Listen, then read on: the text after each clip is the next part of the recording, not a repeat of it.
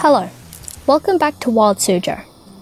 Today I will talk about how can a tiny seed actually grow into a huge tree. Grass, bamboo, and many other plants grow from the bottom up. So if you put a little mark on the stem and come back in a little while, that mark will have been pushed further above the ground.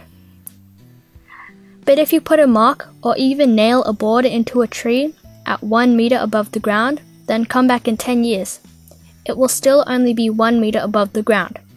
That's because trees go from the outside and to the top. The newest and outer shell of a tree contains all the living parts of the wood, the parts that move water up from the roots and food down from the leaves. If trees stop growing these outer, living shells of wood, the whole tree dies.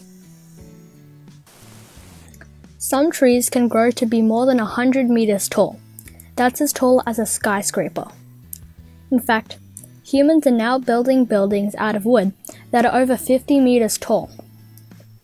And there are plans to go well beyond that.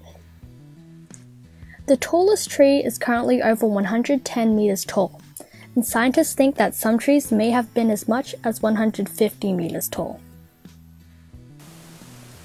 A problem with getting taller is that trees use water the same as you use blood to move nutrients and oxygen and other vital things around our body. But a tall tree has to move it from the roots to the tip of the leaves.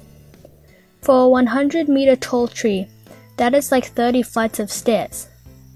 And a big tree could use more than 200 liters of water every day.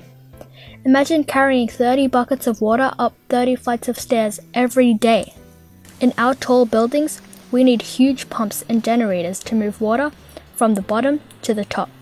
But trees just rely on their amazing structure and a little bit of power from the sun.